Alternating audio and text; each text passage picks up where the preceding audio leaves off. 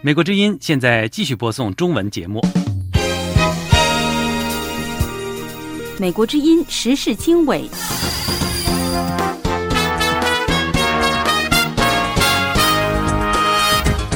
各位听众朋友，大家好，欢迎收听《美国之音时事经纬》节目，我是齐永明，在美国首都华盛顿播出这次节目。美国国务卿布林肯周三结束中东之行时强调的重点，首先是避免冲突扩散。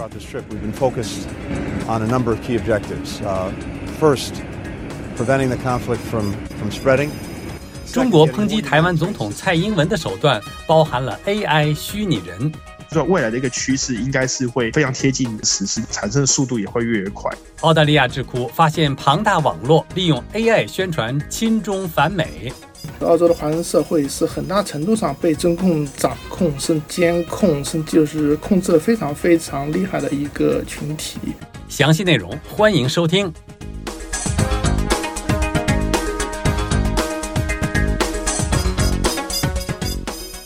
美国之音时事经纬节目一开始，首先由陆洋播报一组热点新闻。好的，永明。美国国务卿布林肯一月十一号离开开罗，结束了中东之行。布林肯在机场说：“我们此行所到之处，都将重点集中在几个关键的目标。首先是避免冲突扩散；第二，将更多的人道援助送到有需求的民众手中。”第三，加强对平民的保护；第四，解救人质；最后还有继续支持以色列的努力，确保十月七号所发生的事情不会重演，以便结束冲突。同一天，数十名以色列人质家属在以色列南部边境地区集会，呼吁哈马斯释放他们的亲人。人质家属瑞塔利夫诗词说：“我们需要我们的亲人现在回家。”我们没有时间了，他们被关在那里太久了，已经九十七天了。这里靠近边境，我们的亲人能听到我们，他们或许会在电视上看到。哈马斯一月十号说，只有以色列停止对加沙地区的军事行动，他们才会考虑释放人质。拜登政府一位资深官员在一月十号傍晚的背景简报会上告诉记者，台湾不只是该地区的民主典范，更是全球楷模。台湾总统与立法院选举将于本周六一月十三号举行。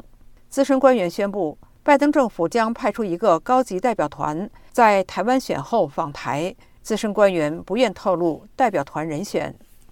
中国星期三一月十号表示，希望多数台湾人能在这次重要的选举中做出正确选择，同时警告台湾执政党民进党总统候选人赖清德引发两岸冲突的极端危险性。将使台湾离战争衰退越来越近。中国国台办发言人陈斌华星期三在回应记者时表示，赖清德是顽固的台独工作者，如果他上台，将进一步推动台独分裂活动。台湾外交部长吴钊燮星期四强烈谴责北京当局在台湾星期六举行大选之前恫吓台湾的选民，并试图干预和影响台湾的大选。吴钊燮在社媒 X 平台上贴文说。坦率说，北京应该停止干预别国的选举，并举行自己的选举。德国外长安娜莱纳贝尔伯克在菲律宾表示，对中国在南中国海的行为表示关注。贝尔伯克一月十一号在记者会上说：“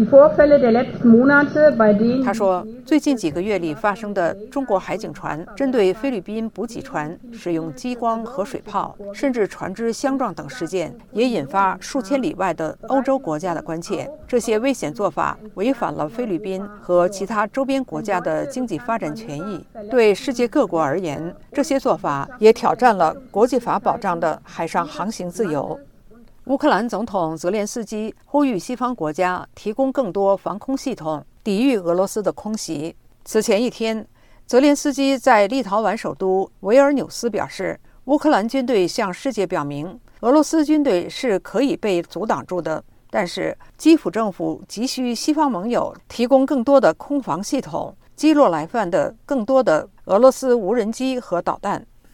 中国商务部长王文涛。星期四就美国限制中国获取先进的半导体芯片技术问题，向美国商务部长吉娜·雷蒙多表达关切。再次凸显美中关系在这个高科技领域中的高度分歧与争议。彭博社报道，王文涛是在与雷蒙多进行通话时，向美方表达严重关切的。好，以上是今天的热点新闻。阅读更多新闻和深度报道，请登录美国之音中文网 www 点 voa chinese 点 com。接下来我们关注中国使用 AI 虚拟人猛烈谩骂攻击台湾总统，详细内容欢迎收听。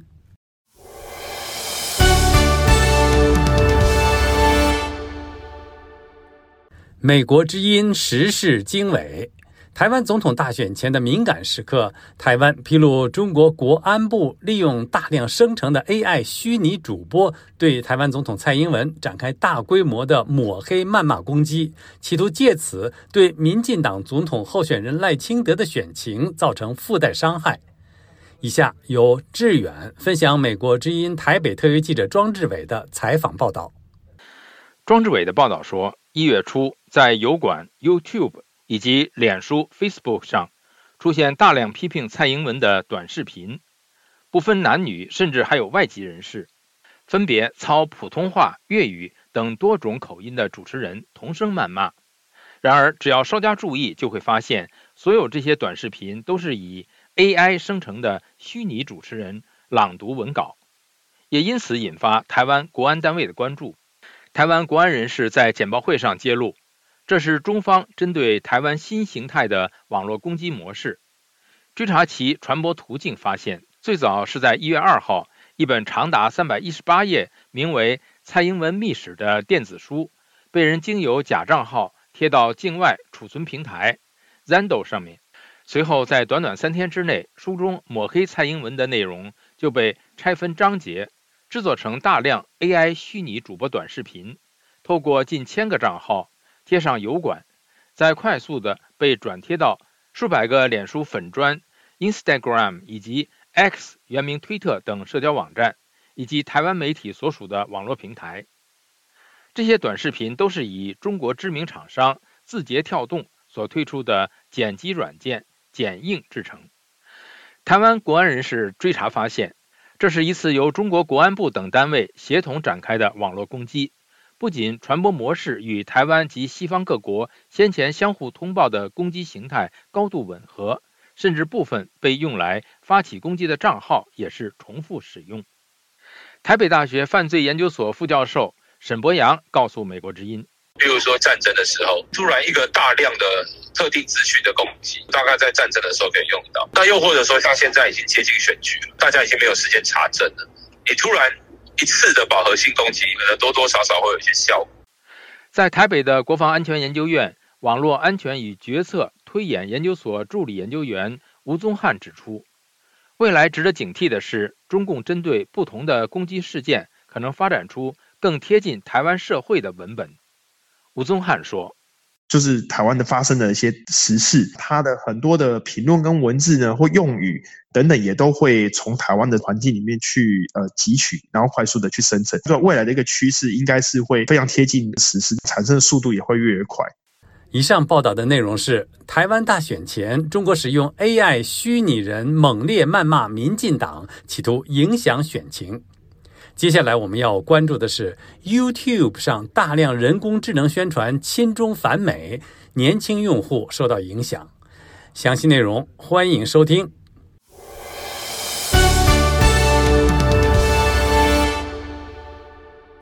美国之音时事经纬，澳大利亚智库的研究报告显示，YouTube 上有庞大的频道网络利用人工智能宣传亲中反美言论。专家表示。这些内容让年轻人在不知不觉中受到影响。下面由陆阳分享美国之音台北特约记者向玲的报道。向玲的报道说，澳大利亚智库澳大利亚战略政策研究所近期发表研究报告指出，在油管平台上，由至少三十个频道组成的网络，其推广亲中与反美立场的英文影片正在蓬勃发展。虽然没有证据表明这是由中国主导，但是这项利用 AI 科技推广的内容，如今已经吸引了将近1.2亿次观看。这些账号都是2022年中期左右才开始发布内容。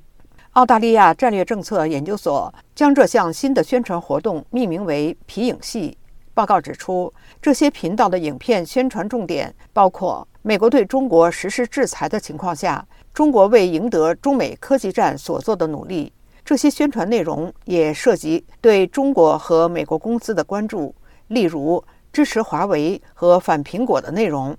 澳亚台湾研究协会会长、澳大利亚迪肯大学。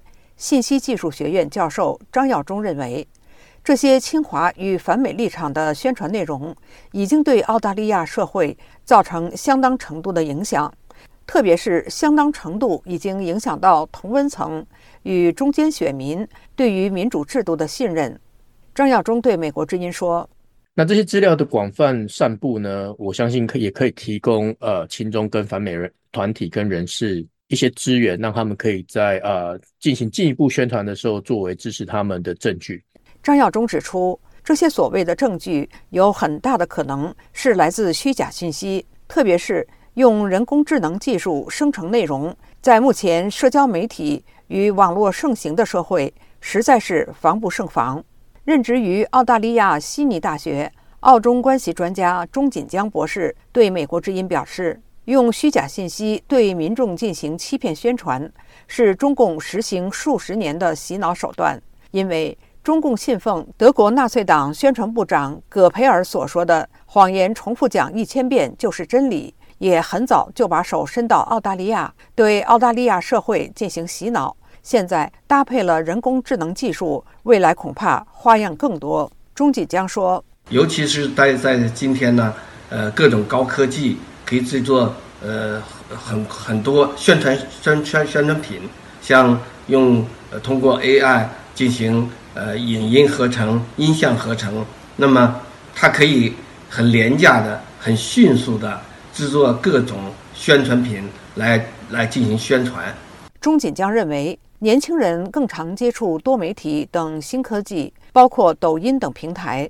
如果以人工智能大量生成内容，年轻人很容易在不知不觉中深受其影响，开始产生亲中与反美的意识形态。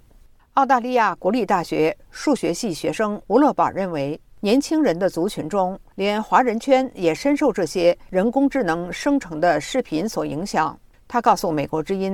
这个在澳洲的华人圈内肯定是形成了一个所谓的同文层，因为这个澳洲的华人社会是很大程度上被中共掌控、甚至监控，甚至就是控制的非常非常厉害的一个群体。吴乐宝指出，只要是涉及台湾、西藏、维吾尔、香港、法轮功等敏感话题，华人圈的意见都非常一致，可见受到的影响不小。他表示，澳大利亚政府。对这种破坏民主的言论有其防御机制，但是基于言论自由，防御的效果相当有限。以上陆阳分享的内容是澳大利亚智库发现庞大网络利用 AI 宣传亲中反美。接下来我们关注时事大家谈：习近平再次强调的中共自我革命能成功吗？相关讨论欢迎收听。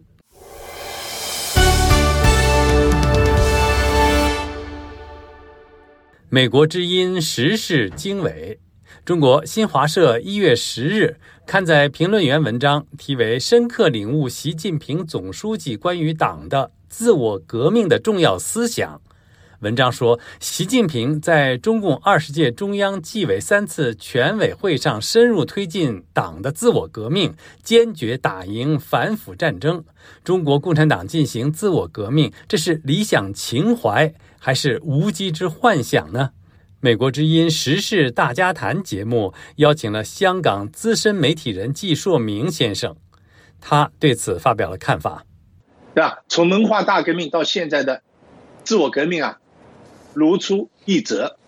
那么我现我觉得呢，从历史上来看，中国共产党啊，就是靠革命起家的党，所以它叫做革命党。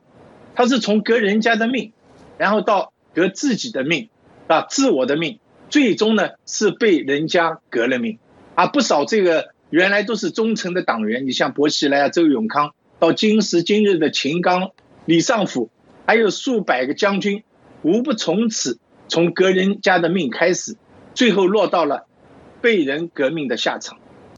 台湾政论作家黄青龙先生对有关中共进行自我革命的说法发表了他的看法。是，这是一个非常明显的一个对比，就跟现代文明政治之间的一个差距啊。共产党喜欢讲伟光正啊，就是说他喜欢说他一贯的伟大光明，这个呃正确啊。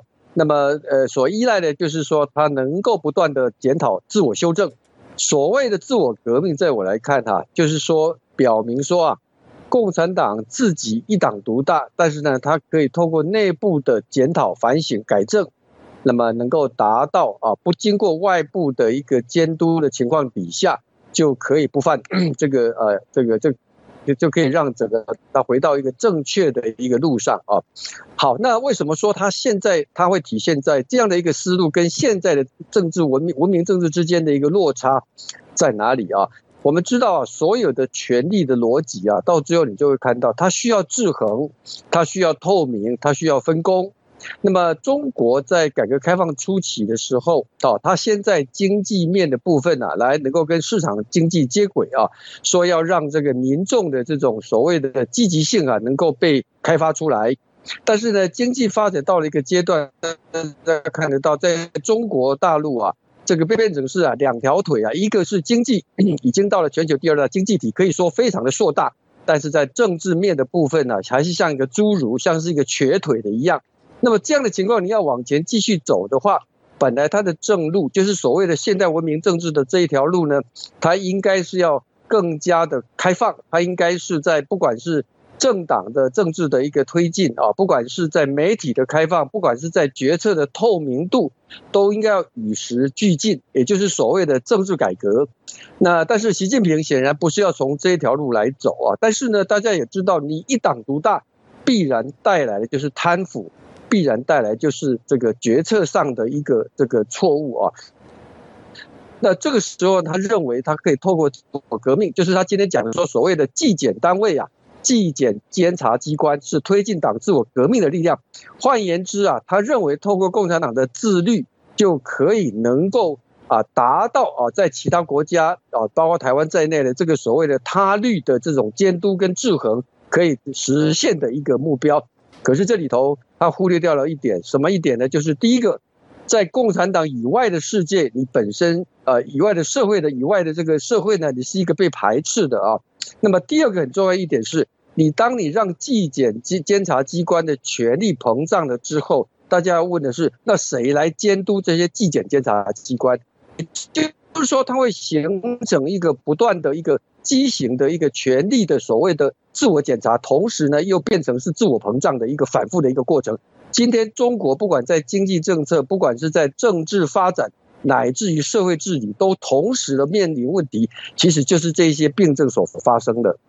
各位听众朋友，以上是美国之音时事大家谈节目嘉宾，香港资深媒体人季硕明先生，台湾政论作家黄青龙先生所发表的评论。嘉宾的观点不代表美国之音。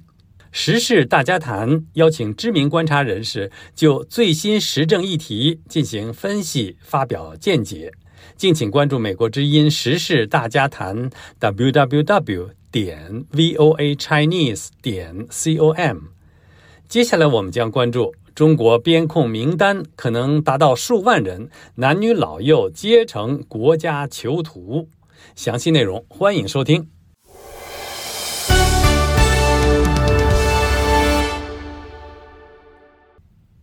美国之音时事经纬：中共党首习近平被指强行连任一年多以来，加强了泛政治化的边境控制。当局对政治敏感人物、持不同政见者、维权人士实施边控、限制出入境和扣押亲属作为人质的案例屡见不鲜。以下志远分享叶冰的采访报道。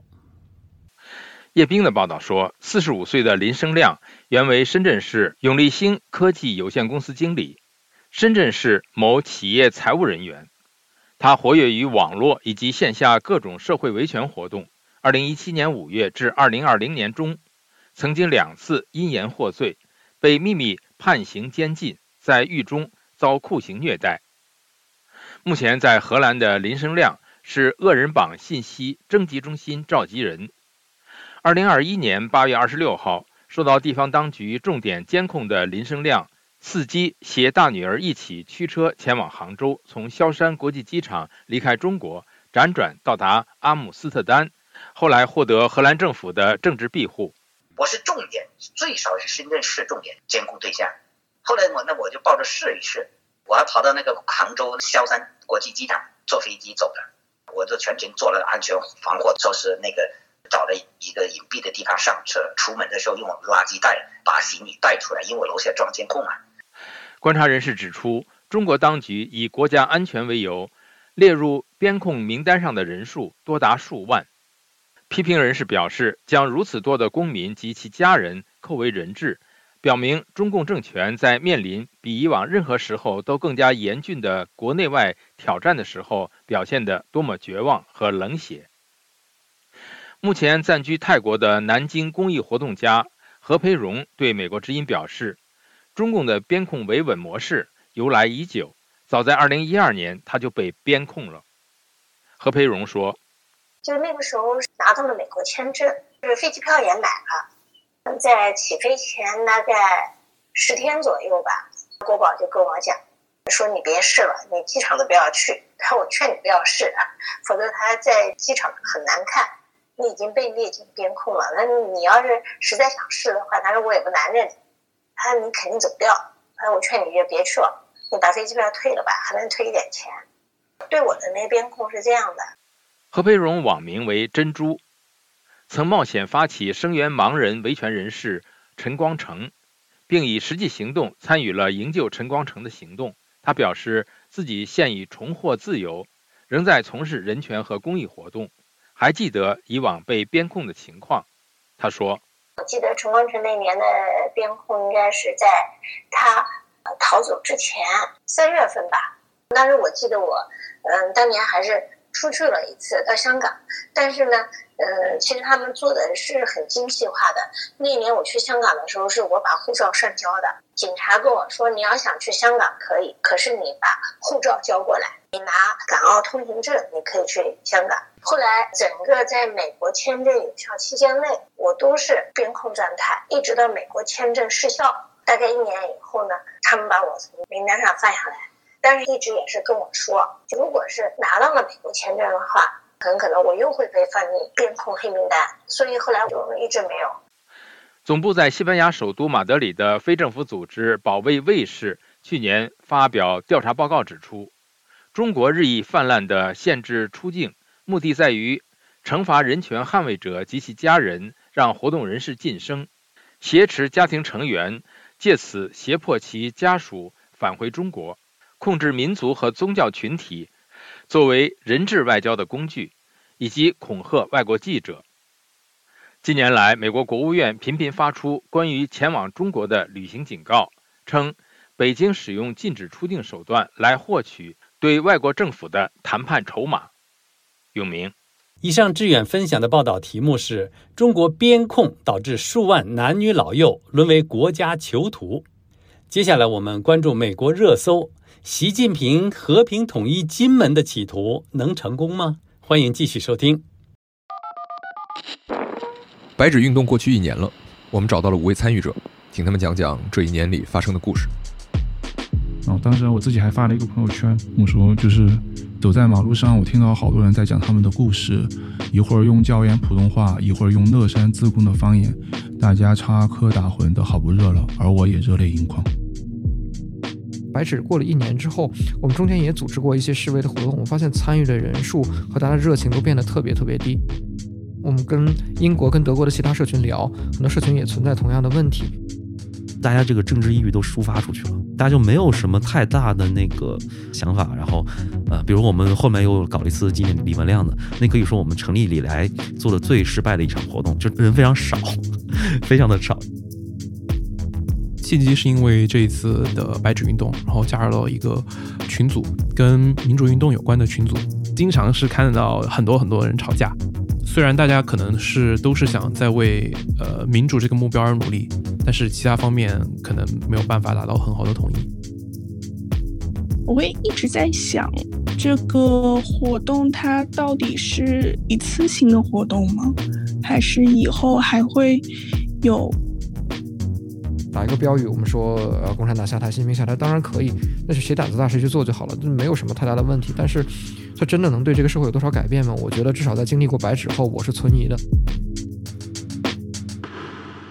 欢迎收听《岳阳电话》第二季《少数派》，我是武阳。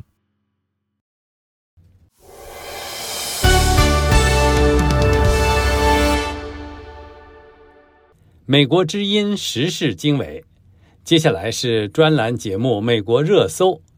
本次主持人齐孝天探讨的话题是：台湾大选在即，习近平和平统一金门的企图能成功吗？今年是个大选年，全球一半的人口都会参加选举，其中最令华人关注的两场大选就是美国总统选举和台湾总统选举。台湾选举客观上说，不只是台湾政党候选人之间的竞争，台海关系和美台关系是每届台湾大选绕不开的两个主要议题。首先，我们通过《华尔街日报》首席记者韦玲玲的报道来了解中共和台湾选举的关系。报道说，距离一月十三日台湾选民投票只剩下几天的时间，中共正在加减努力，阻止让人们投票给领先者民进党的赖清德。赖清德被北京视为务实的台独工作者。华尔街日报记者最近在采访台湾总统候选人时发现，中共在岛上不再有任何有意义的政治盟友，甚至在传统上主张与北京建立更密切关系的国民党里也是如此。越来越少的台湾人认为自己是中国人，台湾对大陆的投资也在大幅下降。不论是国民党还是民众党，更不用说民进党。他们的候选人在谈到两岸议题时，基本统一到维持现状、不统不独的立场上了。这其实就是民进党一贯的政治主张。那么，未来不论谁上台，都不会让对岸的中共感到满意。那么，一心完成统一霸业的习近平该怎么办呢？一九五八年到一九七九年，持续了近二十年的金门炮战。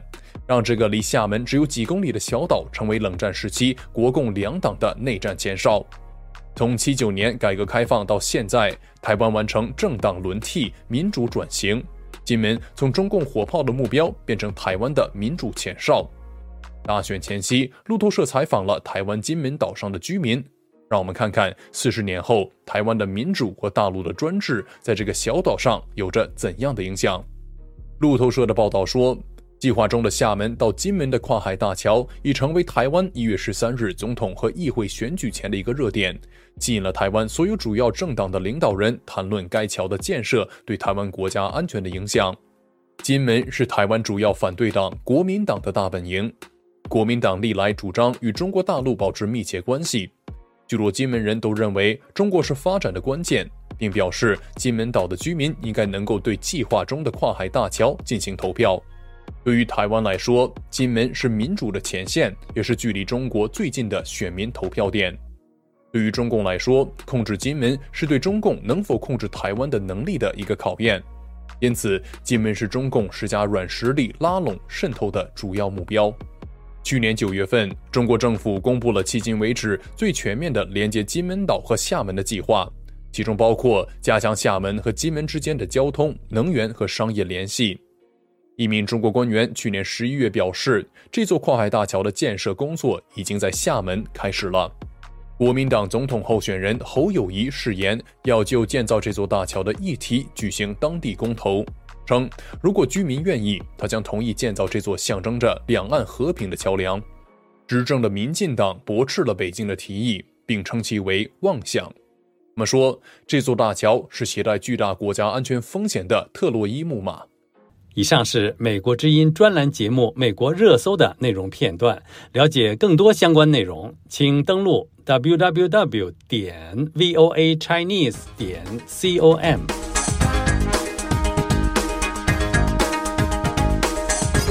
各位听众朋友，今天的时事经纬节目到这里就跟您说再会了。